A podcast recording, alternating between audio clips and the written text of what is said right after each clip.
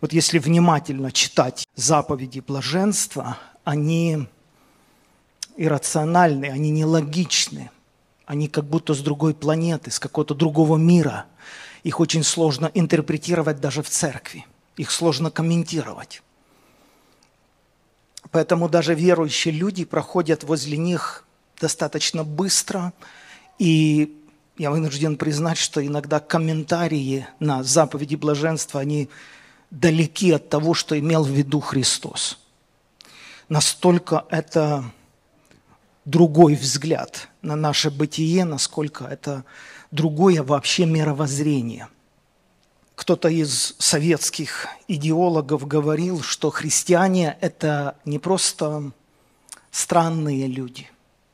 Христиане – это опасные люди.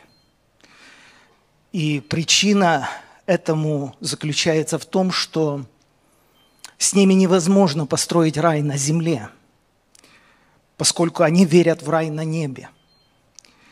Мы всеми силами хотим это общество мотивировать, организовать, собрать. Люди разрабатывают целые национальные идеи, чтобы выделить свою нацию, выделить ее сильные стороны, чтобы представитель этой нации, отдельный человек, гордился тем, что он принадлежит этому народу тогда можно горы переворачивать. Но христиане, они инородны, они как камушек, попавший в ботинок. Они мешают. И ладно бы они ну, были одной из групп, ведь много даже разных религий. В демократическом укладе общества много людей с разными точками зрения – но эти все люди, они какие-то податливые, они какие-то сговорчивые. Христиане, они мирные, они не злобствующие, но они принципиальные. И есть вещи, через которые верующий человек переступить не может. Он, с одной стороны, самый миролюбивый, сговорчивый человек, с другой стороны, абсолютно несговорчивый, потому что он не может наряду с другими богами в общем пантеоне богов через запятую верить в Христа. Такое двоеверие практиковалось на Руси, когда князь Владимир крестил Русь. Они вроде бы своих идолов повыбрасывали, днем ходили в храмы христианские, а после обеда доставали своих идолов. И вроде бы и христианство, вроде бы непонятно что. Двоеверие, такой термин вошел в обиход. Так вот, а, когда мы говорим о заповедях блаженства, когда мы говорим об истинной церкви, о людях, которые всерьез поняли заповеди Христа и приняли Христа, для которых Христос стал определяющим, стал главой, хозяином, господином, Богом. А, с такими людьми достаточно сложно а, даже государству. Потому вся история христианства – независимо о каком периоде истории мы говорим и независимо о каком регионе проживания мы говорим, она вся услана слезами и кровью церкви. Это то, что сопровождало верующих людей всегда. Апостол Павел сказал, все желающие жить благочестиво во Христе Иисусе будут гонимы. Да что ж такое? Неужели нельзя договориться – что мы сделали не так? Почему именно гонимы? Почему общество отторгает нас, как вот полюса магнита отталкивает? Почему этих людей выбрасывают за борт? Чем мы не угодили? Я помню, один человек в России уверовал, когда мы проповедовали много лет назад, и он следующую неделю после своего покаяния, или там несколько недель, собирал в своем гараже в тачку такую на одном колесе все, что наворовал там у себя а, в столярке за 10 лет или больше, и все возил обратно. Каждую деталь, каждый болтик возил обратно. Его никто к этому не призывал. Родственники собрались, все вроде бы православные, говорят, Володя, что с тобой? Володю надо спасать. Это ненормально. Это ненормально, что человек не пьет вообще. Это ненормально, что человек не ворует. Это ненормально, что человек не бьет жену и детей. Это ненормально, что человек не ругается и не раздражается. Володю надо спасать. Потому если мы говорим о настоящей работе Божией в жизни отдельного человека, ты становишься очень заметным. Нам иногда кажется, что наша сила в количестве. Но так живут все. Что же сложного, если их 30 тысяч, а нас 40 тысяч, и мы их победили? Мы их победили не обязательно за счет Бога. Мы их победили за счет большинства. А потом их стало больше, они победили нас. Почему Бог сказал Гедеону, отправляй людей. Я прекрасно знаю вашу философию. Если вы выиграете сражение, вы обязательно это припишете себе. И сократил это до такого минимума, как 300 человек. Чтобы ни у кого не оставалось сомнений, что это Бог вел битву. Поэтому все, что делает Бог, даже в жизни отдельного человека, оно заметно. Как сказал Христос в притче о сеятеле, а, что ко всякому слышащему слову, Божие имеется в виду, приходит сатана. Этот человек сразу попадает в поле зрения духовного мира – он становится сразу же потенциально опасным для духовного мира, который, разумеется, преломляется через мир материальный. И к такому человеку приходит сатана. На него начинает оказывать давление, общественное, коллективные. Все рычаги включаются. Исследуя историю церкви, мы понимаем, что есть множество поводов – для гонений. Я читал о Корее до того, как она разделилась на северную и южную. Э, в Корее, в Японии очень много уделялось внимания духам умерших предков. Это было почитанием прародителей. Когда христиане стали возрастать, когда церкви стали расти, то верующий человек не мог себе позволить, он понимал, что это дело оккультные. Их начали преследовать. Вы не уважаете нашу нацию. Вы ломаете и разрушаете изнутри наши традиции. Мы не можем собрать общество. Можете ли вы быть сговорчивым? Что с вами случилось?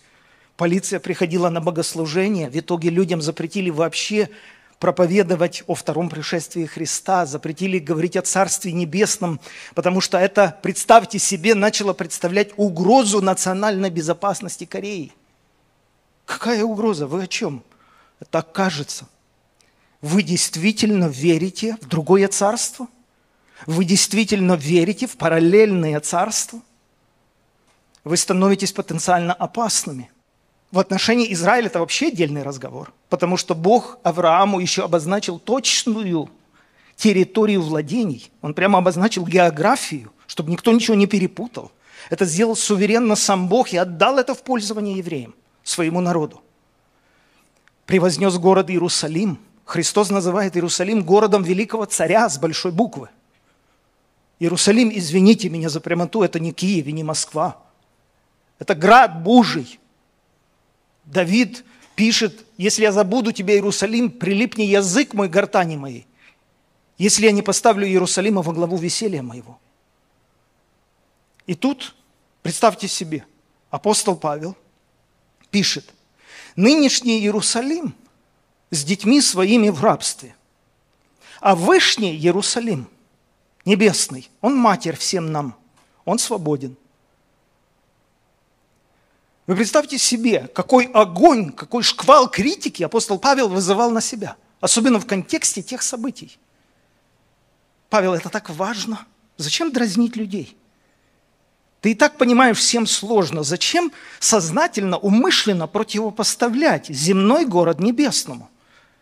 Зачем увлекать этих людей к небесному вышнему городу? Но апостолы, им доставалось Их били сколько раз, унижали. То есть они не были заинтересованы просто вызывать огонь на себя. Но они были очень и очень ответственны за то, чему учат. И потому они понимали, что вещи нужно расставлять по местам правильно. Вот смотрите, что писал апостол Павел в первом послании к Коринфянам, 7 главе, 29 стихом. Вы поняли меня, да? Мы говорим в частности об отношении к недвижимости, к имуществу, к территории, на которой мы живем. Христос сказал, если вас гонят в одном городе, бегите в другой. Нигде, никогда, ни у Христа, ни у апостолов не было намека на то, что защитите свой город, отбивайтесь. Не было. Покажите мне. Я переписывался недавно с одним православным священником, он мне показывает все из Ветхого Завета. Я говорю, вы потрудитесь поискать эти тексты в Новом Завете, тогда наш разговор перейдет в совершенно другую плоскость. Книга «Послание к евреям» написано, что многие в ранней церкви расхищение имущества принимали с радостью. Почему? Потому что они верили, что у них на небесах есть сокровища. Смотрите, что пишет Павел, 1 Коринфянам 7:30. Приобретая что-либо, вы должны вести себя так, как будто вы ничем не владеете. Разумеется, мы приобретаем. Разумеется, мы владеем вещами, недвижимостью, а как по-другому? Но он здесь учит о самом отношении.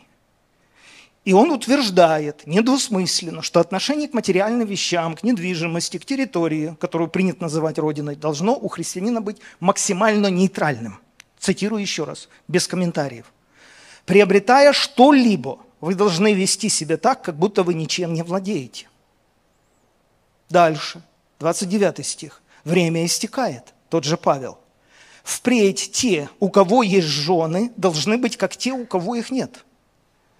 Должен вам осознаться, что этот стих добавил вчера вечером. Он у меня был изначально, я знал, что он есть там в Евангелии, но я боялся его цитировать. Я понимал, что это слишком радикально даже для меня. Почему радикально? Ну, потому что холостой человек принципиально отличается от семейного человека.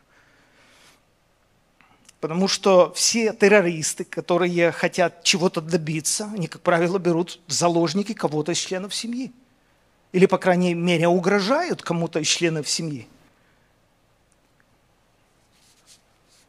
Дитрих Банхёфер, который пытался вывести немецкую церковь из обольщения, потому что немецкая церковь сильно поверила в свою национальную преференцию, начиная с 1933 года, как Гитлер пришел к власти. И Банхёфер, не Мюллер, они очень много писали, подписи собирали, старались всячески отрезвить церковь, что церковь не может быть национальной.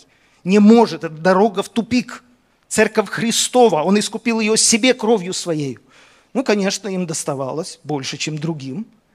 И в итоге Банхёфер был арестован в свои 39 лет и в 45 году казнен через повешение ровно за три недели, как закончилась война, и Гитлер застрелился.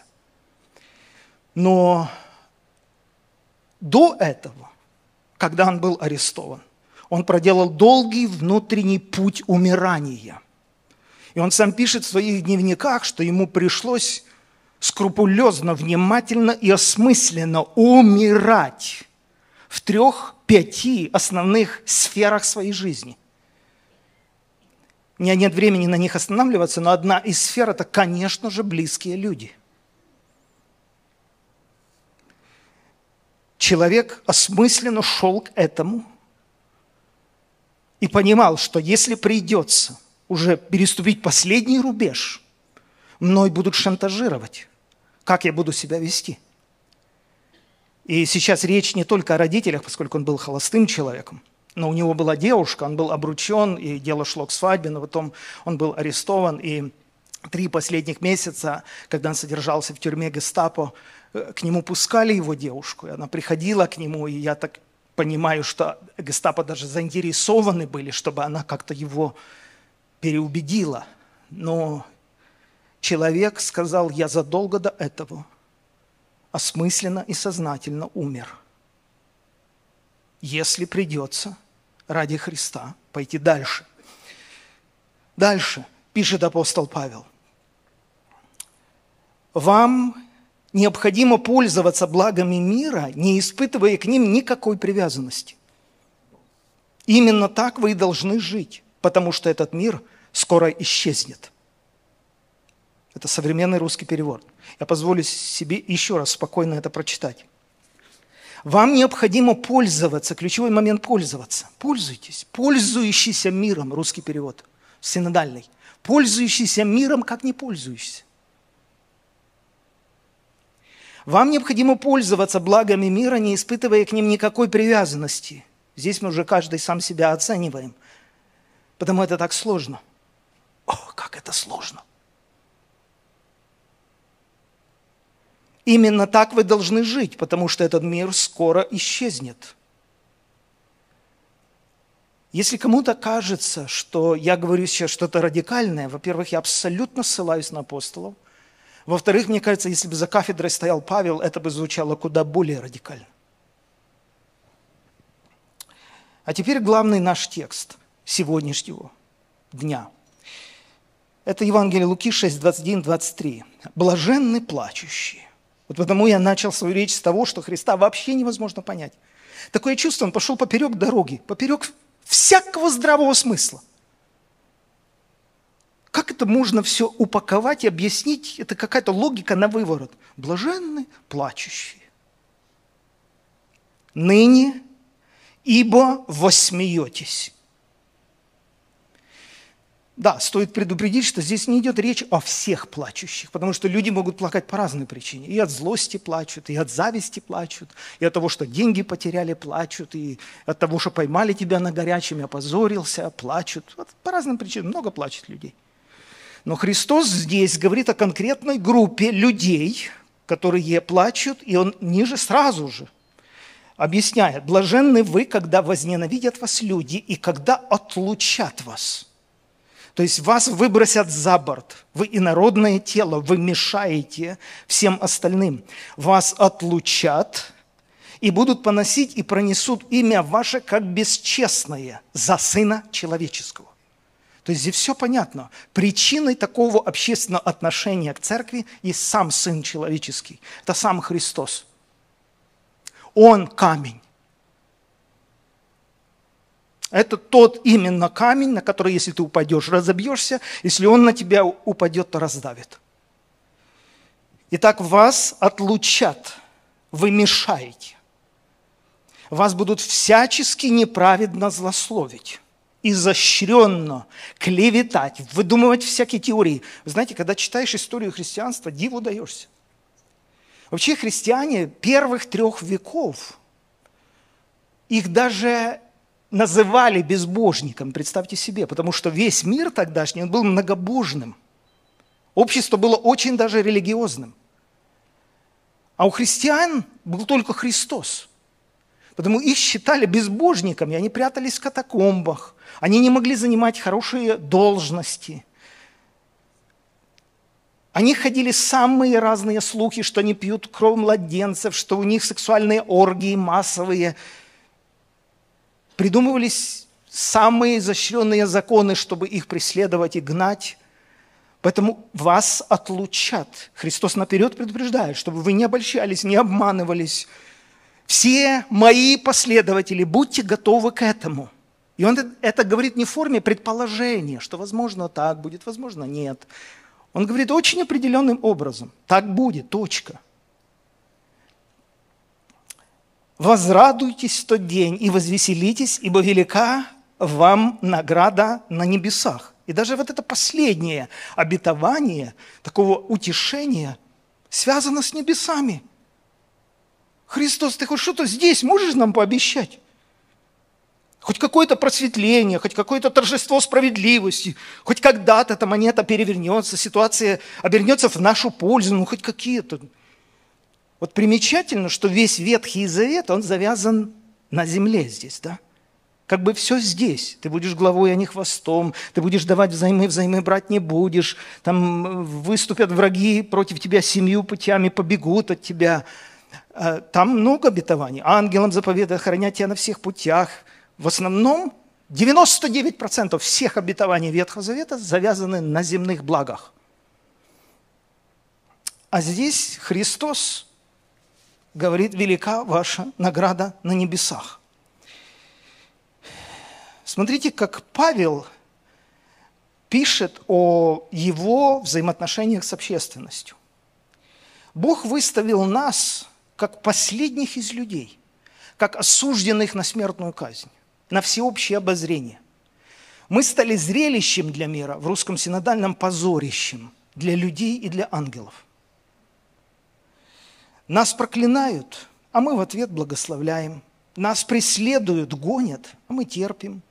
О нас говорят самое плохое, в русском синодальном хулят нас. А мы благословляем и отвечаем добром. До сегодняшнего дня мы как отбросы общества, как ссор для мира, всеми попираемый.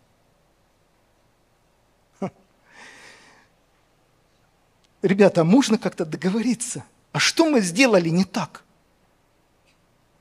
Ну, посмотришь на этого Павла, какую он потенциальную угрозу вам представляет – чего вы все взъелись? Он там описывает о себе, что когда они услышали это слово, они рвали на себе одежды, они бросали пыль в воздух, они кричали, не должно такому жить. Земля не должна носить таких людей. Что там такого в той церкви? Что там за такое послание? Что такая дикая реакция общественности? Я считаю, что это реакция демонического мира – действительно на Царство Христа и на людей Христа, которые Ему последовали. Да, иногда легче. Да, иногда удается более спокойно строить отношения. Кстати, интересный факт исторический также, что христианам значительно лучше жилось с мусульманами, чем с язычниками. Я не хочу сейчас в это вдаваться, но достаточно много регионов, где, начиная с 7 века, ислам захватывал территории – ислам не был таким агрессивным по отношению к христианам, как язычники, которые поклонялись идолам. Но это отдельный разговор. Так вот, смотрите, Евреям, 13 глава, 11 стих. Первосвященник, когда вносит кровь животных в святое святых, то это жертва за грех. Кровь животных, да? А сами тела животных сжигаются за пределами лагеря, то есть стана. Таким же образом Иисус был казнен за воротами города, чтобы осветить народ своей собственной кровью. То есть как нечистый, за город его, за стан. Ну, у, евреев это понималось вообще, ну так, категорично, там, если отец плюнет в лицо дочери, она должна стыдиться вне стана, то есть вывести ее. И дальше евреям, здесь же 13 глава. Поэтому давайте и мы выйдем ко Христу за пределы лагеря, чтобы и нам понести на себе тот позор, который понес Он.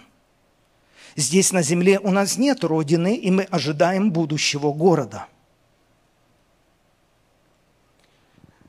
Вот учение ранней церкви. Вот оно, умонастроение.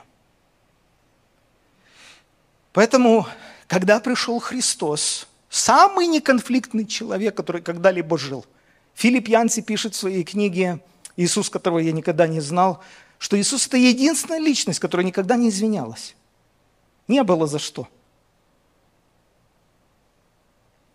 Но когда пришел Христос, он сразу предупредил своих последователей, что я принес на землю разделение, чтобы никто не обманывался. Смотрите, как он сам это сказал, новый русский перевод, Луки 12:51. Вы думаете, что я пришел принести покой в этот мир? Нет. Я пришел принести миру разделение. Но это же всегда больно – отныне в семье из пятерых человек все будут друг против друга. Посмотрите, что сегодня происходит, как делится мир. как делятся наши семьи, но я уже это говорил несколько месяцев назад. Если мы делим людей, давайте делить по Христу, как Он делил на овец и козлов. По-другому нельзя делить.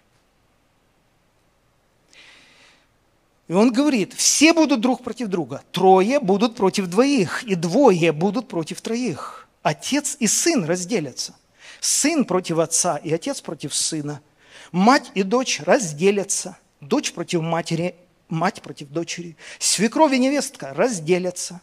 Невестка против свекрови, свекровь против невестки. Что у вас там такого? Что там у вас за тайна? Что это за учение? Что происходит с людьми? Что везде, куда приходят заповеди, везде, куда приходит Христос, вот происходит такое. Поэтому с человеческой перспективы миссия Христа никак не выглядит миротворческой. Но не он тому виной. Он пришел в царство дьявола, потому что первым дьявол разделил его царство там. И увлек за собой треть ангелов и горе живущим на земле, потому что к ним сошел дьявол в сильной ярости – и теперь приходит Христос на эту территорию. И он не приходит как шпион, что-то тайно там делать, да. Ну, он приходит открыто. Пришла полнота времени, Бог послал Сына Своего, он пришел. Он не прятался. И я считаю, что вот эта вся реакция на Христа, на Его подвиг, на Его учение и, разумеется, на Его последователей – вызвано самим Христом, самим фактом присутствия другого царства, другого мира и другого господина. Поэтому Иоанна 15:19 есть текст, который, я считаю, нужно вслух произнести. Вот как была исповедническая церковь в Германии, имеется в виду, она исповедала конкретные тексты Писания и держалась этих текстов и она единственная выжила. Вот я считаю, что сейчас, я практически гарантирую, сейчас вы получите исчерпывающее объяснение на вопрос, все-таки почему общество так агрессивно по отношению к церкви. Вот я вам гарантирую, практически на 100% гарантирую, исчерпывающий ответ, чтобы избежать долгих объяснений и пустой философии. Слова Христа. Иоанна 15:19. Готовы? Христос говорит, если бы вы были от мира, то мир любил бы свое. А как вы не от мира, а я избрал вас от мира, поэтому ненавидит вас мир. Кто-то может сказать аминь? Христос точно знает, что происходит и почему не получится договориться. Тозер, это известный американский проповедник, автор многих книг, писал так. Мы, проповедующие Евангелие, не должны думать о себе как о специалистах по связях с общественностью, которых якобы Бог послал в мир, чтобы наладить добрые отношения между Христом и миром. Мы не должны воображать, будто нам поручено сделать Христа привлекательным для бизнесов, для прессы, для мира спорта – или современного образования. Нет. Мы не дипломаты, мы пророки. И наша весть не компромисс, а ультиматум.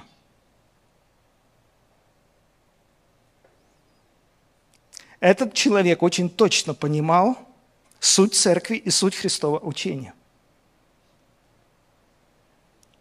Все остальное приспособленчество. Потому 1 Петра 3,14 написано, если вам придется пострадать за праведные поступки, то вы блаженны. Не бойтесь их и не позволяйте себе устрашиться. Я себе так отвечаю. Если люди меня критикуют, ненавидят за мой тон, за мою грубость, то я сам виноват, так тебе и надо. Но если люди меня критикуют за позицию евангельскую, не вру, я принимаю это за честь.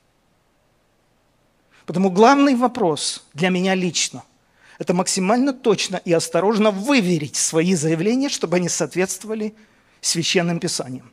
Все остальное меня не заботит. Но в 312 году нашей эры произошло знаменательное событие. В 312 году римский император Константин принял христианство. И церковь перестала плакать. Настала эпоха торжества церкви. Церковь стала сильной, она теперь могла дать сдачи обидчикам. Христиане были желанными гостями в государственных структурах, занимали видные посты. И очень скоро начали плакать от нее.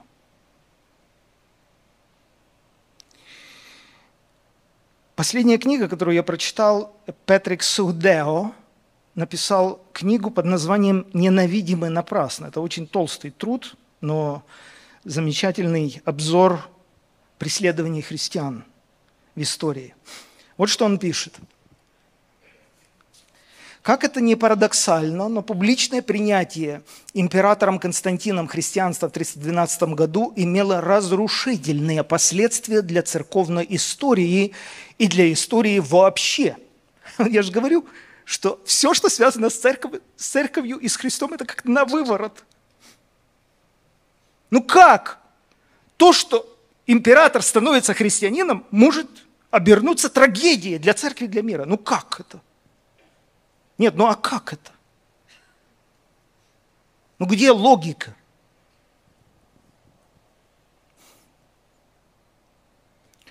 Кто не уважает историю, тот рискует ее повторить. Это стало поворотным моментом, повернувшим церковь IV века, после 312 года.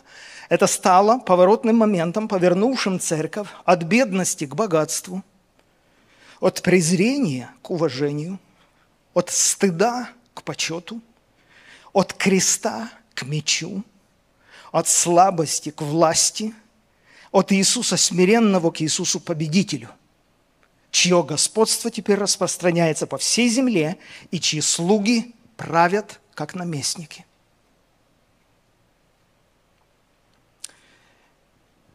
Со временем церковь поменяла свои доктрины. На мой взгляд, три самых больших перемены произошли в учении церкви и, соответственно, в ее поведении. Первое церковь перестала говорить о втором пришествии Христа, о Царстве Небесном, о том же городе Иерусалиме Небесном, о том, чтобы Христос вернулся. Церковь приняла ветхозаветное учение о том, что земля теперь принадлежит нам. И начался массовый захват земли мечом во имя Христа. Все крестовые походы, это же все во имя Христа. Это все теперь наша земля, это все теперь Царство Небесное. Это первое, что изменила церковь. Второе, что изменила церковь, это народ Божий, то есть христиане, теперь стали самой привилегированной группой. И это вылилось в самый худший национализм, когда-либо бывший. То есть, если ты не христианин, готовься – тебе придется очень туго. Третье – это вместо учения апостолов и учения ранней церкви, что тела ваши – это храм, живущий у вас Святого Духа. И неважно, в каком ты помещении собираешься, в поле, в катакомбах, в подвалах, это никакой роли не играет. Бог не в рукотворенных храмах живет, но вдруг церковь начала возводить храмы как места поклонения. Конечно, это были храмы Христу, конечно. Представьте, как церковь оббирала население, за, за какие же они деньги строили. Вся эта земля теперь служила только интересам церкви. Все люди работали исключительно на интересы церкви. Церковь царствовала. Поэтому, конечно, церковь очень быстро из гонимой превратилась в гонителя. И те же евреи, которые на начальном этапе гнали христиан, теперь им вежливо объяснили, или вы принимаете христианство, или вы должны убираться с Франции. И в 1182 году была конкретная дата. Если вы не уберетесь с территории всей Франции, вы будете наказаны. Потому все евреи покинули Францию до 1182 года. Те, которые остались, были брошены в тюрьмы, были убиты. У вас выбора нет. Церковь царствует. Или вы христиане, или вон отсюда. То же самое повторилось в Англии в 1290 году. Всем евреям было предписано, или ты христианин, или вон отсюда. Это все делала церковь. Поэтому, когда я сегодня слышу такое вот Евангелие Царства, это же целая доктрина, это же целое учение, оно заключается в том, что мы должны внедряться во все эшелоны этого общества, власти, образования, и мы должны христианизировать нацию, мы должны преображать эту нацию, мы должны возвратить это общество Христу, должен наступить тот самый новый мировой порядок. Когда я все это слышу, знаете, о чем я думаю? Я с вами буду очень откровенным я думаю, интересно. Церковь, которая была больше всего угодной Христу, это гонимая церковь. И неважно, мы говорим о первом веке или мы говорим о периоде Китая, неважно, Советский Союз возьмите, последний век, неважно. Но как эта гонимая церковь которая находилась в лучшем своем состоянии перед лицом Божьим, как она могла влиять на образование, на спорт, на литературу, на живопись, на политику? Как? Этим людям не давали возможности даже учиться. Это были отбросы общества. Все это серьезные вопросы, их нельзя пропускать мимо, потому что нашим сознанием спекулируют – и когда она начинает навязывать вот эту идею, что якобы истинная церковь, та церковь, которая влияет, влияет, влияет. Следовательно, друзья, я хочу последнюю мысль сказать, это то, что все обетования полного утешения относятся к периоду Царства Небесного. Если внимательно читать того же Христа, я уже читал, «Возрадуйтесь дословно «возвеселитесь, ибо велика вам награда на небесах».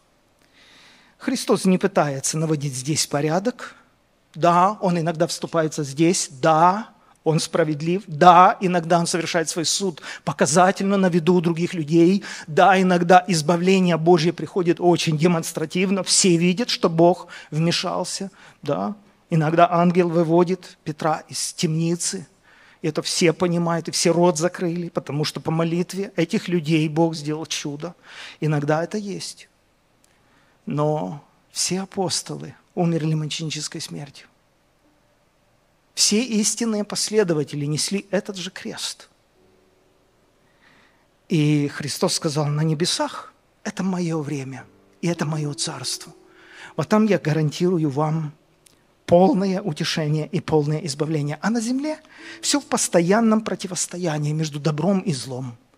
Иногда что-то получится, иногда нет. Но в целом лучше настройте себя на то, что вы будете выброшены этим обществом. Евангелие Иоанна, 16 глава, с 20 стиха, тоже слова Иисуса Христа. «Истинно, истинно говорю вам, вы восплачете, и возрыдаете, а мир возрадуется.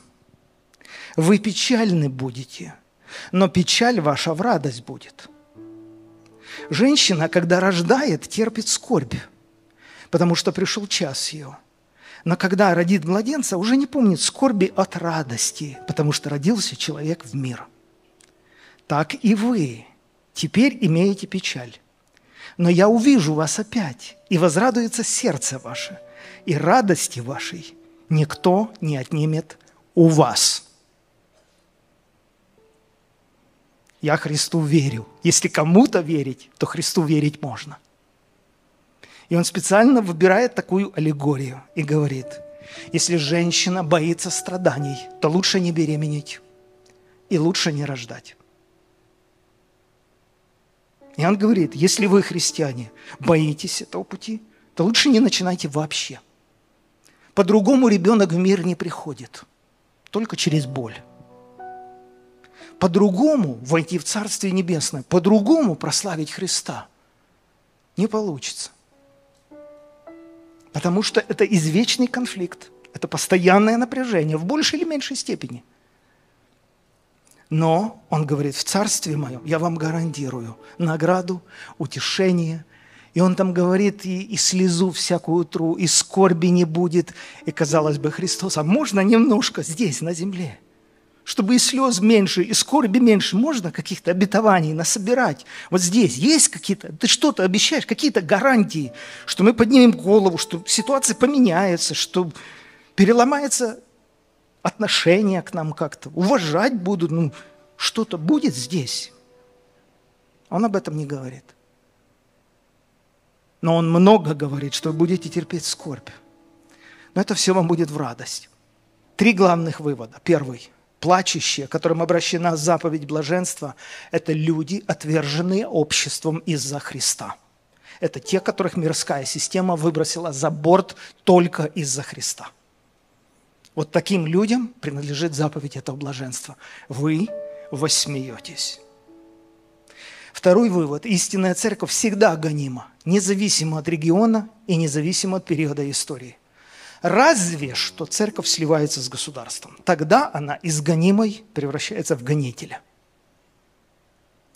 И третий вывод. Обетование полного утешения, данное Христом, относится только к периоду Царства Небесного – на земле счастье и справедливость относительны, потому что мы находимся в постоянном противостоянии между добром и злом.